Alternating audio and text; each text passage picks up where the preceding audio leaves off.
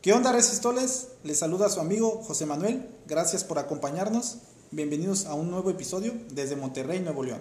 Ya en martes 29 de julio del 2021 y con temazo. Sal en la guardia. Pero antes de abordar el tema, quisiera presentarles a nuestro invitado, la doctora Sara. Hola Resístoles, un gusto estar con ustedes en este primer episodio, Sodio en la Guardia, que para mí es un tema bastante interesante y útil y pues estoy muy feliz de estar aquí. Aprovechando, doctora, que saluda a nuestro público, unas preguntas para conocerle. ¿Originaria, doctora? Yo soy originaria de Río Verde, San Luis Potosí. Ahí estudió medicina. Sí, prácticamente ahí hice todos mis estudios, incluido el R1. Ok, ¿y actualmente dónde practica su especialidad? Bueno, pues creo que no lo mencioné, pero yo eh, entré a la residencia de medicina interna, hice mi primer año en San Luis Potosí y actualmente soy residente de tercer año de la UMAE 25, unidad de alta especialidad aquí en Monterrey, Nuevo León. Muy bien, doctora. Bueno, pues nada, doctora, el sodio. El sodio en la guardia. Temazo importante que creo que todo, todo médico residente debe de conocer. En muchas ocasiones encontramos muchos laboratorios con el sodio bajo. ¿no? Sí, yo creo que el sodio es un electrolito que la verdad a veces nos saca de quicio a muchísimos, incluido a mí, porque realmente es un tema que sabemos, pero pues nunca vamos a, a terminar de conocer conceptos que pues son bastante importantes. Que comenta que es un electrolito, cuéntenos quién lo descubrió. Pues el sodio fue descubierto por un químico británico, Sim Humphrey, eh, fue descubierto en 1807.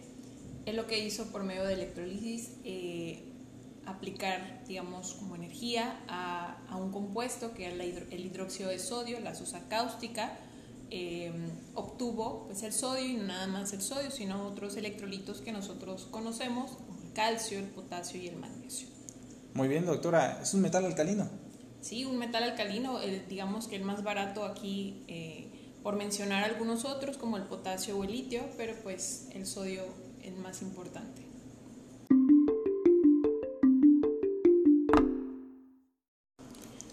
El sodio pues presente en la naturaleza como un compuesto de minerales o en el mar como un ion.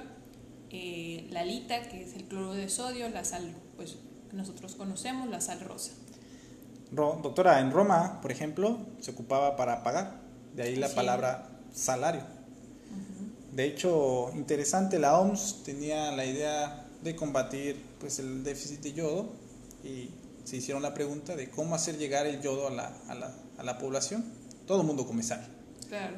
Y de esa manera, pues a la sal le agregó yodo y ahora para combatir la caries, en algunos lados de la República le agregó El flúor. el flúor, ¿no? Bueno, doctora, eh, electrolito pues es una sustancia que una vez disuelta en agua tiene una carga. En este caso, el sodio, ¿qué carga es? Pues el sodio ya conocemos que es un catión, tiene una carga positiva, prácticamente es el catión extracelular más importante. ¿Y cuál es su concentración? Pues podemos encontrar una concentración, un rango normal de 135 a 145 milimol. Miliosmoles en la sangre. Realmente la OMS comenta que a nivel mundial se consume aproximadamente entre 3.600 miligramos hasta 4 gramos de, de sodio al día. Doctora, ¿qué, qué sería lo Realmente, pues, recomendable? sí, esto es muy variable, o sea, a veces, eh, de, hecho, un dato bastante importante, aquí en México nosotros sobrepasamos esta cantidad, alrededor de 4.000 hasta 4.500 eh, miligramos al día estamos consumiendo cuando la OMS recomienda un poquito menos. De hecho, en pacientes sanos la recomendación va de 1000 a 1500, eh, incluso este, un poquito más, y hace unas recomendaciones un poquito más estrictas eh, en población pues hipertensa, cardiópata, que pues como te mencioné, aquí en México esto pues no se hace así. Entonces, lo recomendable es consumir menos de 2 gramos de sodio al día. Pues digamos que sí, o sea, prácticamente tienes que obviamente individualizar al paciente, pero pues es lo más recomendable. No como este chef famoso, ¿verdad? Que tiene una manera peculiar de tirar la sal, Claro. que tiene nombre incluso de salt burn, ¿no? Sí, sus famosísimos restaurantes. Los Nusret, ¿no? Que pues va en contra de todo esto que estamos hablando. Entonces, el sodio es un osmol, doctora, efectivo. ¿Qué quiere decir un osmol efectivo? Mira, pues es un término que a veces no nos queda bastante claro. Realmente un osmol efectivo es aquel que lo que va a hacer es tener una fuerza impulsora para generar una atracción, digamos, por así decirlo, de agua. Un osmol efectivo eh, no va a pasar libremente por las membranas celulares, eso es prácticamente lo que hace, excepto en algunos epitelios que ahorita vamos a mencionar, que es en epitelios de la nefrona distal. Entonces, pues es un término que sí nos tiene que quedar bastante claro. Entonces, en conclusión, doctora, un osmol efectivo, digámoslo así, es el agua va a donde se mueve el sol. Claro.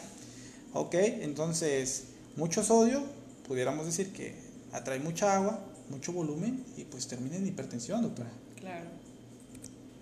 Interesante, doctora. Entonces, ya de tal, entrando al tema de hiponatremia, que su definición. Pues una definición bastante clásica que nosotros conocemos, un, nivel debajo de 135, como ya habíamos establecido el rango normal, pues nos hace definir una hiponatremia. Qué bueno que lo comenta, doctora, porque muchas veces uno en la residencia encuentra pues un sodio en 133, 132, un nivel relativamente casi normal, pero para entender este abordaje tenemos que hablar de un concepto, el tonicidad. Claro. Algo que mencionas que me parece bastante importante, a veces hacemos eh, como menos importante las hiponatremias, así como tú mencionaste, 133, 134, antes se decía que eso no tiene ninguna implicación eh, relevante, pero actualmente se ha visto que sodios así leves eh, de 133, 134, pues realmente sí tienen una repercusión en los pacientes, más en pacientes de población más avanzada, más riesgo, más riesgo de caídas, más riesgo de fracturas. En un paciente hospitalizado, pues te va a implicar que haya mayor estancia hospitalaria, entonces a veces sí hay que hacerle un poquito más de, digamos, de atención a estos valores, aunque sean muy mínimos. Entonces, digo, es importante mencionar eso nada más. Entonces, si el sodio está a menos de 135, tendremos que conocer unos términos importantes. Tonicidad, doctora. Sí, y no solo la tonicidad, creo que aquí es importante hablar de tres términos. Eh, la osmolaridad, la osmolalidad y la tonicidad. Entonces, prácticamente para no meternos mucho en el tema, que es un tema bastante extenso, osmolaridad y osmolalidad pues son términos que podemos emplearlos pues muy a la par.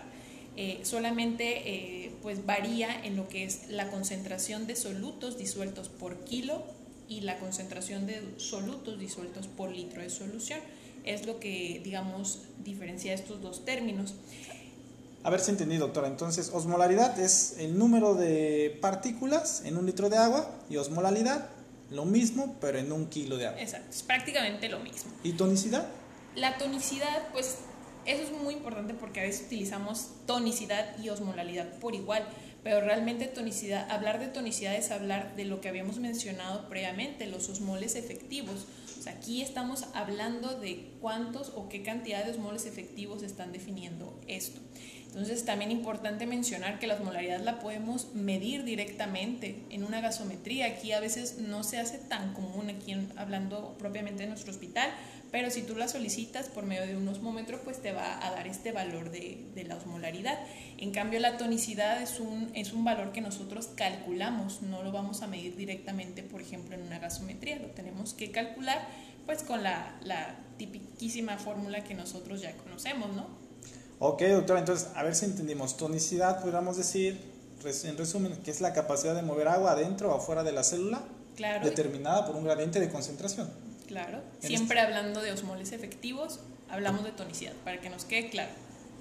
Ok, y el problema del sodio en la cuestión de la hiponatremia no es tanto, no recae tanto en, en el electrolito, sino el problema de mover la capacidad del agua. Sí, es un término que tú mencionas bastante bien, o sea, las disnatremias, tanto hiponatremia como hipernatremia, no es propiamente una alteración en el sodio, sino es una alteración en el balance del agua, como lo estamos mencionando. Entonces, digo, creo que eso es bastante importante tener claro. Entonces hay dos conceptos en hiponatremia, doctor, ahorita que comenta del balance. Uno, hay un equilibrio muy fino entre la ingesta y la eliminación por el riñón del agua. Claro, es como una fórmula matemática, o sea, tenemos eh, denominador y numerador de lo que es la ingesta de solutos, que nada más mencionar, la, los solutos tenemos un aproximado entre 600 a 700 miliosmoles por día, que sería lo ideal en cualquier persona, que obviamente si lo ves en diferentes literaturas va a variar. Y como mencioné, dependiendo de, esta concentración de solutos, pues va a ser una capacidad eh, mínima y una capacidad máxima de, de concentración del riñón. La mínima, que tenemos 50 miliosmoles, una máxima aproximadamente es de 1200 y va a ser la cantidad de orina, por así decirlo, que va a, generar eh, en esa persona, que puede ser desde medio litro hasta 12, 14 litros, dependiendo de la ingesta de solutos. Este manejo de agua en el cuerpo humano que usted comenta y la función que lleva a cabo el, el riñón, pues existe una fórmula, doctora, que determina el sodio sérico, ¿no? Que lo único que trataba de explicar esta fórmula que es de Edelman era la hiponatremia en general implica un exceso de agua. Claro.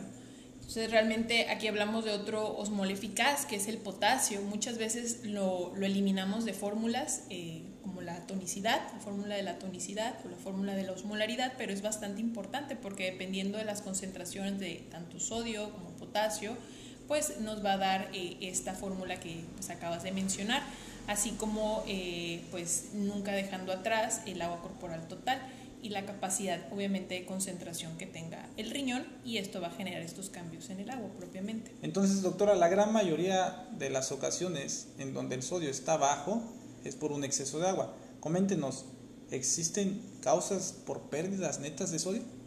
Sí, o sea, no son tan, a veces algunas Mm, tan comunes, pero otras bastante comunes. Podemos mencionar el uso de diuréticos, eh, las nefropatías perdedoras de sal, lo que antes se conocía como el cerebro perdedor de sal. Entonces, pues también tenemos que eh, tomarlas muy en cuenta. Muy bien, doctora. Para entender y abordar entonces un paciente que tiene el sodio bajo, yo creo que el concepto debe de venir de la fisiología. Hablando de este equilibrio, debemos comentar de dos hormonas que juegan su claro la vasopresina, la ADH, creo que, la, que vamos a enfocarnos bastante en este tema, la aldosterona, por mencionar también otra. En fin, existen otros factores que también van a influir, pero pues estas dos hormonas son bastante importantes. ¿Y, dónde se producen, doctora Sara? ¿La ADH, eh, dónde se produce la aldosterona? Pues mira, la ADH, eh, si recordamos, eh, la pre-prehormona, la síntesis, pues es en los núcleos paraventriculares y supraópticos. Esta es bastante importante porque nada más mencionar, eh, esta preprohormona se escinde y se va a liberar la neurofisina 2, la copeptina y la ADH. ¿Por qué menciono esto? Porque a veces eh, no medimos directamente cuando hay una alteración que ahorita vamos a ver los niveles de la ADH. No son tan factibles medirlos, ¿verdad? Cuando tenemos una alteración en el agua. Pero se ha visto que algunas mediciones, por ejemplo, de la copeptina, pudieran ser útiles en diversas patologías. Eh, y pues obviamente esta síntesis va a, generar estas hormonas. La ADH se va a almacenar posteriormente, como ya, ya sabes, en la neurohipófisis y esta pues se va a liberar dependiendo de diversos estímulos, ¿no? Entonces estímulos eh, de osmolaridad o, alteraciones en la osmolaridad y alteraciones eh, en, pues en el estado de volemia del paciente por medio de diversos tanto varoreceptores a nivel hipotalámico o a nivel carotidio a mí se me hace muy interesante ahorita que está hablando de la ADH, otro nombre, antidiurética, que quiere decir que el cuerpo tiene la capacidad de no perder agua. El riñón está desarrollado principalmente a tratar de conservar el agua corporal. También hablando de la otra hormona, la aldosterona, absorbe sodio. Ya habíamos comentado anteriormente que a donde va el sodio, va el agua. En conclusión, el cuerpo está más capacitado a reabsorber el agua que a perderla, doctora. Hablando de estas dos hormonas, doctora, ¿dónde actúan? Bueno, pues estas hormonas actúan en las células principales, en la nefrona distal. Eh, primero, pues la ADH actúa a través de receptores, son los receptores B2. Eh, por medio de esta activación de estos receptores y por medio de unos canales ya tan conocidos, la acuaporina 2, que se encargan de lo que tú mencionaste, reabsorber prácticamente el agua. Obviamente el mecanismo es bastante extenso, pero es así. La aldosterona, por su parte, también actúa en las células principales por medio de, un receptor importante mencionar, el receptor de mineralocorticoides, a nivel citoplasmático, se une y posterior a esto, a nivel de núcleo, va a sintetizar pues, proteínas que principalmente nos va a dar tres canales que son muy importantes de mencionar, los canales epiteliales de sodio, los ROM, y eh, a nivel vasolateral, lo que es la tan conocida bomba sodio-potasio ATPasa, que lo que va a hacer prácticamente es reabsorber eh, sodio, vamos a generar una eh, reabsorción y por ende obviamente agua, como ya hemos mencionado, secreción de lo que es el potasio y eh, secreción de iones de hidrógeno. Y esto pues obviamente por diversos mecanismos. Muy bien, doctora. Usted nos comentaba que se generan en los núcleos supraópticos y paraventriculares, hablando del ADH, que lo que quiere hacer es reabsorber agua. Entonces, tomando estos conceptos de fisiología, doctora, que son los más importantes, tenemos que hablar del abordaje diagnóstico cuando el sodio está bajo. Doctora.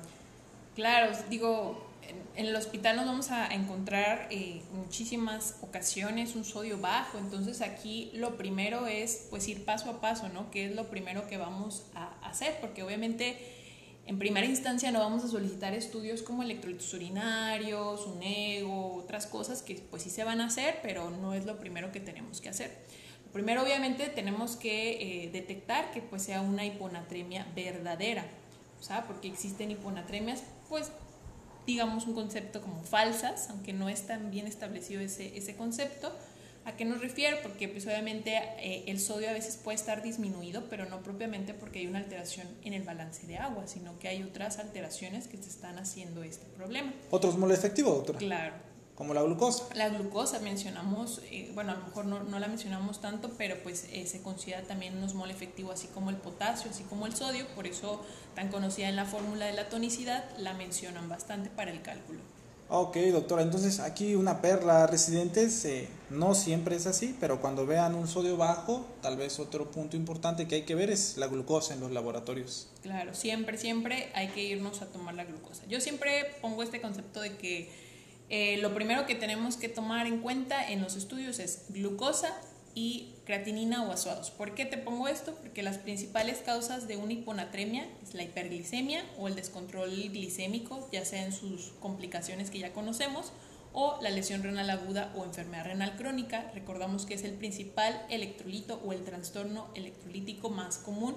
Entonces, siempre ponemos en punto Pedimos, eh, vemos un sodio bajo, pedimos glucosa y pedimos azuados o creatinina. Si todo esto está normal, nos vamos a lo siguiente.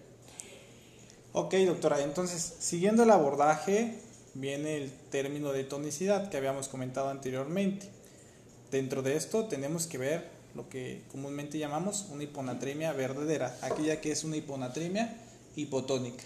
Sí, claro. Eh, nada más también mencionar, obviamente, eh, algo que no, que no tomamos mucho en cuenta a veces son lo que mencionábamos en las hiponatremias falsas, los niveles de lípidos y proteínas.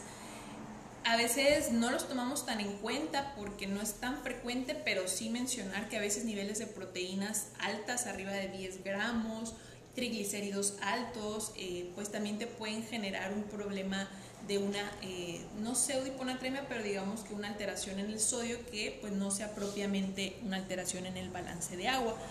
No se piden de primera instancia, hay que recordar que no es como que a todos les vayamos a pedir proteínas totales, aunque pues en las PFH las tenemos, pero no es lo primero, ni tampoco pedimos un perfil de lípidos primero, ¿verdad? Siempre tenemos que primero obviamente ver el suerito, cómo está la, muestra de sangre, si nos da como características lipímicas, pues obviamente ya nos vamos a pedir un perfil de lípidos. Pero digo, es un punto que creo que nada más me faltó mencionar, que es bastante importante. Entonces, doctora, ahorita que comenta glucosa, lípidos y proteínas, una vez detectado el sodio menos de 135, tendremos que dividir esta, esta clasificación en hipotónica, isotónica e hipertónica. Ajá, y ahí es donde entra este punto que pues, mencionamos bien. Hipertónica, pues obviamente asociado a glucosa, el osmol bastante efectivo que ya mencionamos mucho. Otro ejemplo podría ser el uso de manitol en los pacientes neurocríticos, a veces en los pacientes que tenemos nosotros acá en la UMAE, pues prácticamente nos piden interconsultas por hiponatremias y a veces es importante mencionar esto. Entonces ahí tenemos una hiponatremia hipertónica, descartar glucosa, manitol, entre otros, ¿sale? Posterior a esto tenemos las hiponatremias que son isotónicas, que es lo que ahí les mencioné un poquito en lo de los lípidos, proteínas, que pues ahí sí podemos eh, eh, mencionarlo. Entonces siempre hay que medir primero la tonicidad y si está isotónica o si está hipertónica, pues descartamos lo mencionado. Si todo lo mencionado ya se descartó y tenemos una tonicidad, eh, pues obviamente menor a 275, que creo que no mencionamos, es un valor que tenemos que mencionar, normal de 275 a 290. Hay algunas literaturas que se van 270, 295, digo, varía donde lo vayamos a leer, pero prácticamente también mencionar ese rango de tonicidad, pues normal. Entonces, como tú bien mencionaste, una hiponatremia hipotónica es la que nosotros nos compete, pues más como abordarla. Osmolaridad efectiva o tonicidad, ¿cuál es la fórmula para poder clasificar entonces la hiponatremia? Sí, claro, primero para poder sacar este valor de tonicidad o osmolaridad efectiva, pues tenemos que recordar la fórmula que ya eh, sabemos, 2 eh, de sodio, o sea, multiplicamos dos veces nuestro sodio. Importante, pues nunca eh, corregir este sodio, recordamos que el sodio se puede alterar por alteraciones de la glucosa propiamente, entonces tratemos de que siempre que utilizamos esta fórmula no hay que corregir el sodio por, por glucosa, ni por triglicéridos, ni por usar el sodio real del paciente. Entonces multiplicamos este valor por 2 y le agregamos o le sumamos la glucosa entre 18. Es una forma de, obtenerla. Otra fórmula es, podemos utilizar la, típica fórmula de osmolaridad, eh, que no es la efectiva, y solamente le vamos a restar el valor de la urea. Recordamos que en la osmolaridad eh, esta fórmula se utiliza pues la urea, pero pues la urea no es un osmol efectivo. Entonces siempre si vamos a utilizar esa fórmula hay que eliminar el valor de la urea. Una vez, doctora, que ocupamos esta fórmula y nos sale menos de 2,75, tenemos o entramos en el concepto de hiponatremia verdadera. Ahora aquí la pregunta es la siguiente clasificación en cuanto al volumen, hipervolémica, euvolémica hipovolémica.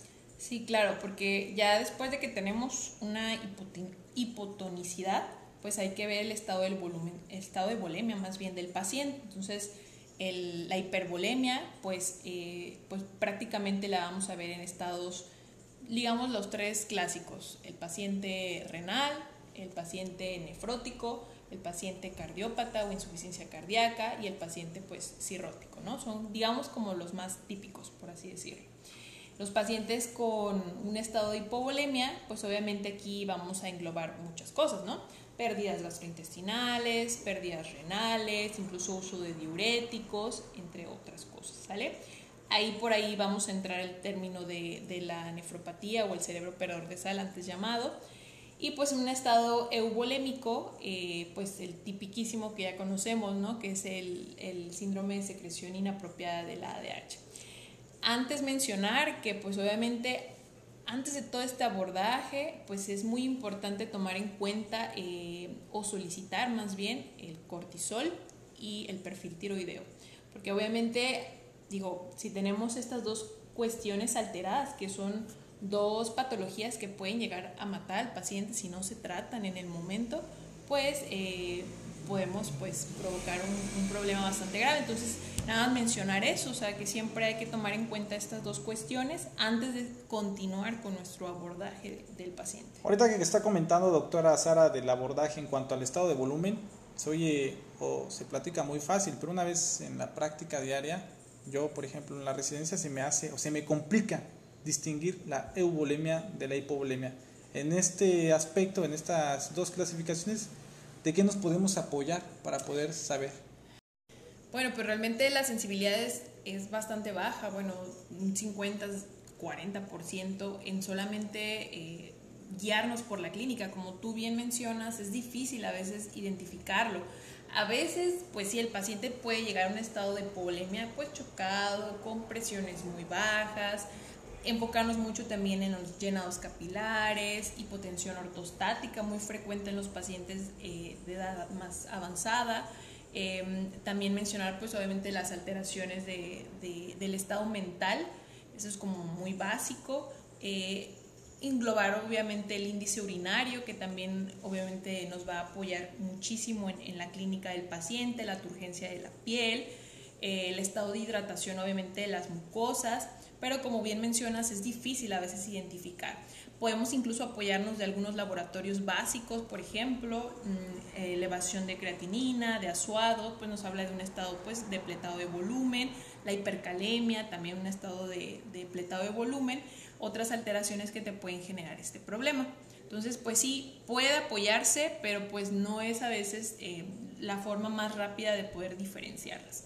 Entonces a mí se me hace mucho más sencillo siempre englobarlo en dos, en dos formas.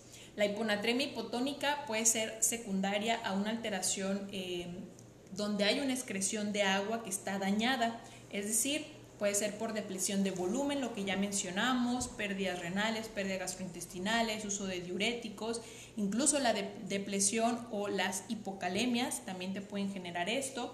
Eh, los diuréticos tan ya conocidos como las tiacidas, eh, la, la, también son muy importantes de mencionar. Eh, los pacientes con enfermedad renal crónica también tienen alterada la excreción de agua libre, así como estados eubolémicos como es el SIAD, el hipocortisolismo, el hipotiroidismo, que es bastante raro, pero pues sí es, es importante mencionarlo. Pero también hay otras que no alteran la excreción de agua libre por mencionar en el embarazo o la polidipsia primaria. Recordamos, la polidipsia primaria no es que haya una alteración en la excreción de agua libre, sino es que sobrepasa esta excreción de agua libre en exceso por ingesta de 10, 12 hasta 14 litros de agua. Pero ahí no hay una alteración en esto. Entonces, me gusta como más enfocarla en estos dos puntos. Alteración en la excreción de agua libre y no alteración de excreción de agua libre. Obviamente los más comunes pues es que está alterado la excreción, ¿verdad? Y es por ende que ocurren las hiponatremias hipotónicas. Muy bien, doctora. Entonces, en resumen, una vez que detectamos una hiponatremia verdadera, tiene volumen normal, está normotenso, está orinando, la piel está turgente, se abre todo este abanico en este abordaje diagnóstico de causas de hiponatremia y un volumen normal. Claro. Lo que usted comentó, el primer paso entonces sería pedir un perfil tiroideo y un cortisol. ¿Qué otras causas de hiponatremia eubolémica puede haber? Sí, claro, ya enfocándonos en la eubolémica, pues sí, o sea, realmente lo primero que, como tú bien mencionaste, es el cortisol y el perfil tiroideo. ¿Por qué el cortisol? Porque recordar que el cortisol tiene una retroalimentación negativa a la ADH, entonces ahí pues es el punto por el cual la TSH también pues tiene una implicación importante. Es raro, a veces creemos que es muy frecuente que por el hipotiroidismo genere una hiponatremia. Realmente necesitamos valores demasiado altos, arriba de 30 este, de, de, la concentración de TSH, incluso un estado ya mixedematoso para generar una hiponatremia franca, pero pues obviamente sí tenemos que descartarla como primera instancia porque estas dos patologías pueden, como mencionamos, matar al paciente. Entonces, ya que descartamos estas dos y estamos ante un paciente eubolémico, pues nada más mencionar la tipiquísima eh, que es el SIAD, el síndrome de secreción inapropiada de, hormona antidiurética. Y aquí es un punto importante a mencionar. Eh, ¿Por qué decimos inapropiada? Recordar que para qué nos sirve la ADH. Entonces, eh, pues ya dimensionamos que la hormona que, que, que, se encarga de la reabsorción de agua, ¿no? Entonces, ¿cómo podemos medir indirectamente si está o no funcionando bien la ADH? No sé si tú puedas, digo, englobar un poquito en eso y entender. Sí, doctora Sara, ya, yo la verdad en, en la práctica me gusta ser muy práctico. Si la ADH está aumentada, quiere decir que va a absorber mucha agua. Entonces el riñón va a concentrar lo que tira. Entonces la osmolaridad urinaria va a estar alta. Claro. Si la ADH está baja, el riñón pierde la capacidad de retener agua y lo que tira está muy diluido, entonces la osmolaridad urinaria está baja. Sí, o sea, puntos bien claves, o sea, si estamos con un ambiente hipotónico, o sea, una osmolaridad menos de 275, ¿qué pasa con la ADH? Debe estar baja, menos de 100. Si está más de 100, quiere decir que estamos ante una secreción inapropiada en un ambiente hiposmolar. 100 hablando de osmolaridad urinaria. Ah, claro, claro, osmolaridad urinaria. O sea, si tenemos un estado de hiponatremia hipotónica, la ADH pues no debería estar alta. O sea, lo, normal es que esté pues menor a 100, ese es el punto que mencionábamos. Si está mayor a 100, pues obviamente nos habla de que hay algo que está generando un exceso de esta hormona. Entonces, ¿para qué utilizamos este, la osmolaridad urinaria a grandes rasgos? Para medir indirectamente la función de la ADH. Y ahorita que comenta, doctora, o por qué habla mucho de la hormona antidiurética, porque es la causa más común de hiponatremia hospitalaria. Claro, obviamente siempre descartando los fármacos, ¿no? Porque a veces es bien importante, en todo el abordaje que hemos mencionado, siempre se nos olvidó destacar fármacos, ¿no? Las tiacidas, los diuréticos, que son una de las principales causas de hiponatremias en nuestro paciente. Entonces, si detectamos que el paciente está con tiacidas, pues obviamente todo nuestro abordaje se va, o sea, ya está ahí termina. Entonces, bien importante mencionar eso también. Creo que eso es una perla, doctora. Este, de hecho, hay muchos algoritmos que inician con eso. Inician hiponatremia, diuréticos, se acabó el algoritmo, ¿no? Y mencionar también nada más otra cosa, que a veces creemos que, por ejemplo, el paciente puede llevar dos meses, tres meses, cuatro meses, años con tiacidas y nunca haber presentado hiponatremias pero pudieran presentar una hiponatremia posterior. Entonces, nada más checar que a veces no tiene mucho que ver con el tiempo, ¿no? O sea, a veces puede ser que en, las primeras semanas presenten hiponatremias hasta en varios años después de usarlo.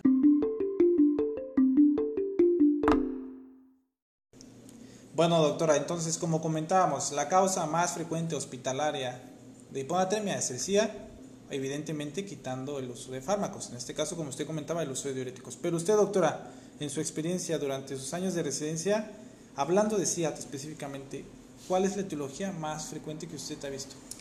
Sí, bueno, hay muchísimas causas como hemos, eh, vamos a mencionar, pero pues en mi experiencia creo que eh, estamos en, bueno, yo estoy en un hospital donde hay un área de pacientes neurocríticos bastante eh, en población entonces me ha tocado más ver este tipo de, patologías en, secundario a, trastornos del sistema nervioso central. Por ejemplo, por mencionar neoplasias, hemorragias subaracnoideas, infecciones, entre otras.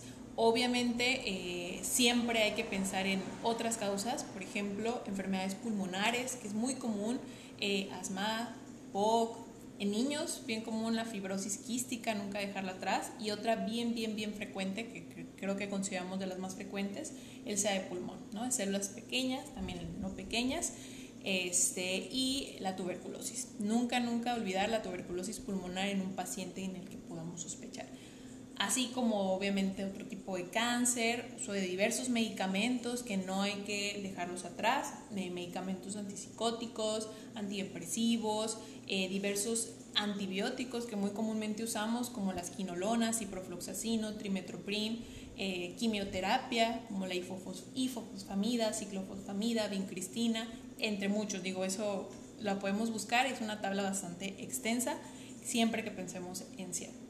Usted que lo comenta, realmente yo también en, mi año de residencia me ha tocado ver muchos tratamientos oncológicos que lastiman mucho riñón y causan mucha hiponatremia por este mecanismo, por una liberación inapropiada de hormona antidiurética. Y bueno, doctora, entonces, la hormona antidiurética tiene diferentes mecanismos de secreción. Usted estamos comentando el del, el del cáncer, hacia grandes rasgos, es un tipo A de secreción de hormona antidiurética de los cinco que hay. Sí, o sea, como tú bien mencionas, hay muchos tipos que a veces no conocemos, pero es importante mencionarlos. Eh, se nombran por letras, A, B, C, D, E, pero pues nada más mencionar, no nos vamos a enfocar a hablar cada uno, pero el más importante es el A, que es una secreción ectópica, es decir, vamos a tener una liberación del ADH en picos, o sea, desproporcionada, sin ninguna eh, relación con la osmolaridad. Entonces, este es el más frecuente. Y uno bien importante también mencionar el tipo D. ¿Por qué? Porque ahí no hay una liberación inapropiada del ADH, sino es que hay una mutación activadora de los receptores B2, que ya mencionamos que, pasa cuando, cuando ocurre esto. Entonces, digo, es un punto ahí importante. El D genético, entonces. Exacto, es la causa nefrogénica, que a veces es la más difícil de tratar porque pues realmente ahí simplemente le das aporte de solutos eh, incrementados al paciente. Bueno, doctora, yo sé que hay muchas más cosas de qué platicar de este tema de hiponatremia. Lamentablemente, pues estamos llegando al final del primer episodio. Hablamos de muchas cosas muy interesantes. Espero que sean muy útiles para la práctica de todos los que nos están escuchando y realizan alguna residencia. Y doctora, no sé qué conclusiones nos quiera dar del tema de hiponatremia. Pues sí, como tú mencionaste, es un tema bastante extenso, pero pues nada más recordar que es un trastorno más que nada de la regulación del agua corporal eh, no solo del sodio. Eh, no pensar que solamente tu hiponatremia puede ser por una sola causa, o sea, hay un sinfín de, de etiologías que te pueden generar en una misma persona esto. Siempre mencionar que hay que catalogarla como aguda o crónica. ¿Por qué? Porque esto va a tener implicaciones en el tratamiento del paciente y en el pronóstico, obviamente.